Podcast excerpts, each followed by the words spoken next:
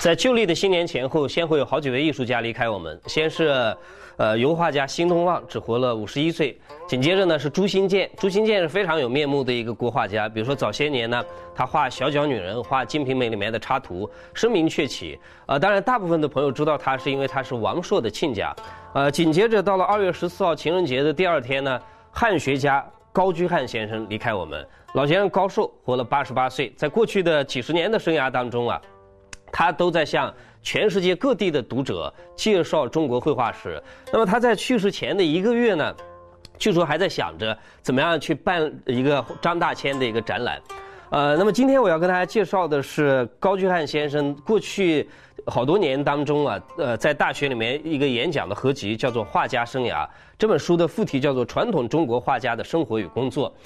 呃，通常情况下，一个西方的学者来看中国的传统的艺术形式，呃，两相比较，这个视角是非常有趣的。那今天呢，我们首先来说到画家生涯，在高居翰看起来，到底中国传统画家在做什么呢？通常情况下，当我们提到一个中国的画家的时候，我们心目当中啊，会有一个想象，这个想象就像高居翰所说的那样，说呃，通常情况下，此人有着深厚的文化的素养，过着宁静的生活，不关心世俗的事物。他只埋首于学问，他的兴趣爱好呢，不过就是习字，然后画画而已，愿意抒发自己的情感，啊，并且按照文人画家身份的一般的含义，我们可以这样推想，就是他把自己的书画送给朋友，除了偶尔有礼物和关照作为回赠之外，并不指望获得报酬。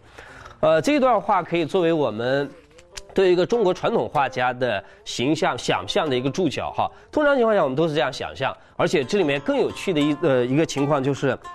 呃，我们常常想象这些艺术家是业余的，换句话来讲，他不是专门做这件事情，他是有本职的工作，比如说他是做官的，比如说王维，比如说苏东坡，比如说赵孟俯，比如说董其昌，这些人本来有自己的工作的，他是在业余生活当中去做这件事情，而且诸位，呃，在中国的传统当中，业余这件事情啊是地位非常之高的。我随便举一个例子，比如说今天我们到一个医院里面去要看一位中医的时候，我们当然要找一个专业的中医，对不对？可是在中国传统当中，呃，一个中医啊是没有社会地位的，因为巫跟医是不分的，没有地位。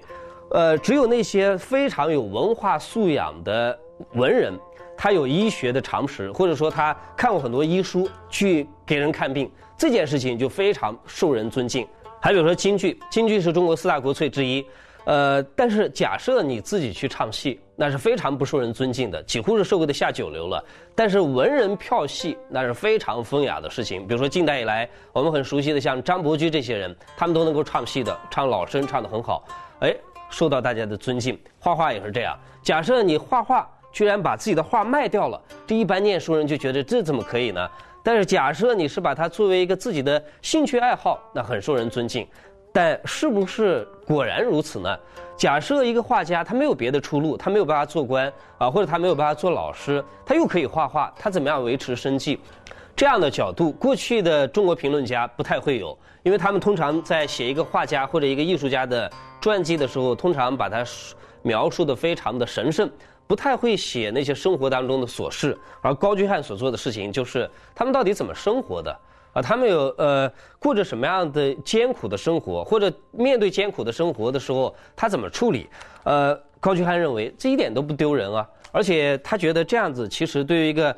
艺术家来讲，显得更加的立体，更加的全面。高居翰先生在这本演讲集当中呢，除了还原画家的日常生活之外，他其实要还原一个画家所有生活的方方面面。比如说，画家他跟朋友怎么样交往，然后别人想要得到他的画作的时候有什么样的方式，他甚至于谈到中间人跟代理人所起的作用，啊，还比如说呢，呃，别人给他礼物的时候，他通常情况下的反应是什么？既然他讨厌以现金的方式交易，比如说我们举一个例子吧，这是过去的中国评论家不太注意到的，呃，假设一个画家他讨厌以现金的方式来交易，他当然得到他画的人呢。会有一些礼物或者有一些报偿，呃，送给这位画家。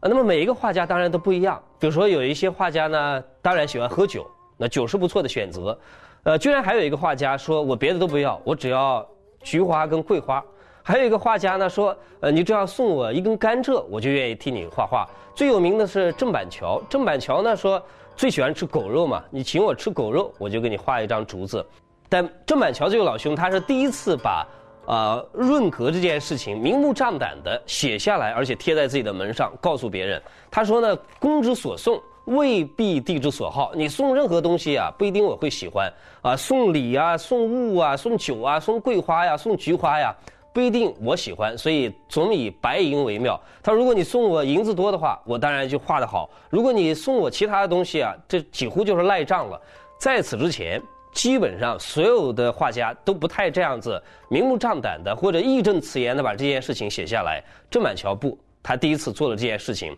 呃，所以在这本书当中啊，我们就看到在传统的评论家很少注意到的一些角度，非常好玩。所以在这边呢，高居翰所说的这一段话是他这个演讲集的一个初衷啊。我们看完了之后也心有戚戚焉。他说，如果这个研究能够剥去中国画家通常被赋予的表里不一的外套。证实他们在超然的精神和审美追求以外，仍然有着城市的需要与欲望。那么，我想我这样做并没有贬低他们，